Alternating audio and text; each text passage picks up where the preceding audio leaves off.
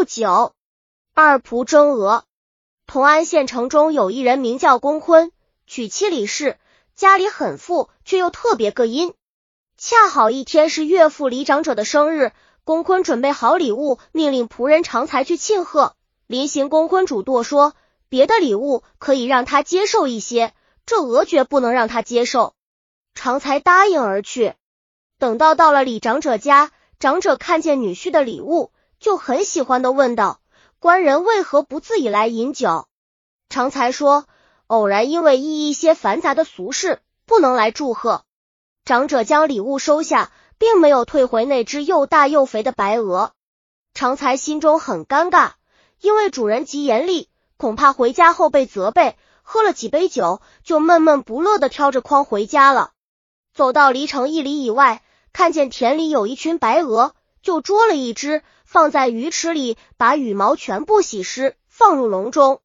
谁知看鹅的仆人名叫朝露，回家时在山旁撞见长才，笼中没有鹅。等到闻来田里时，看见长才捉鹅上堤，放入笼中而去。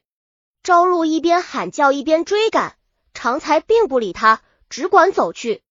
追了一眼的路程，偶然遇见朝露的主人从县里回来。朝露喊叫说：“官人，前面挑河的偷了咱家的鹅，赶快捉住他！”他的主人听到，一把手揪住常才，放下筐子说：“你这人好无理，无故扯人牵什么？”朝露的主人说：“你盗我的鹅。”还说扯你为什么？二人争执起来，偶然有些过路的人就为他们平息争执，说：既然是他偷你的鹅，把这个鹅放了以后，如果与这群鹅合伙，就是你的；如果不合伙，互相追逐，一定是他的。常才说：这伙老官言之有理，咱们撞回去试一试。常才放出那只鹅，到了鹅群中，其他鹅看见这个鹅羽毛湿乎的。和先前不一样，都驱逐追赶他，不与他合伙。众人就说：“这个鹅是长财的，你们主仆二人为什么这么欺心？应该捉住还给他。”朝露的主人被众人抢白，觉得脸上无光，就将朝露大骂一顿。朝露说：“我分明在前面见他笼中无鹅，到田里的时候见他提鹅上堤，为什么鹅不合伙？心中泥泞不平。”一定要把事情弄明白。二人厮打起来，扭着到了县里。当时顾县尹正坐在午门，二人打入县衙正堂。县尹问二人为何厮打上告，两人各把自己的道理说了一遍。县尹细看此鹅，心中寻思道：说是朝露的鹅，为什么不与鹅群合伙？说是常才的鹅，朝露主仆二人岂敢平白赖人的？其中必有缘故。当时想到一个计策，命令二人都暂且回家，鹅放在县衙，明天早晨进衙门领回去。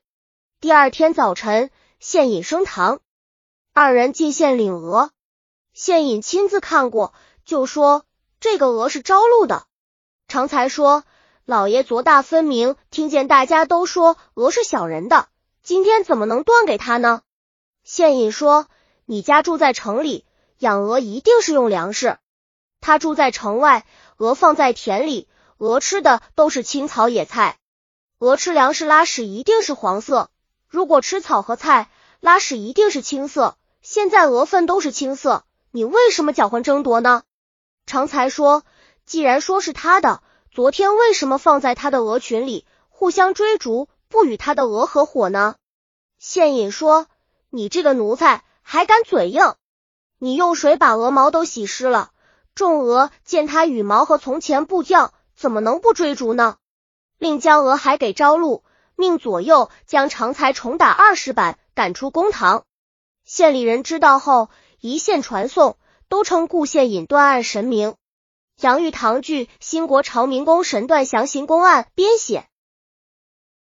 本集已经播放完了，喜欢的话记得订阅专辑，关注主播主页，更多作品在等你哦。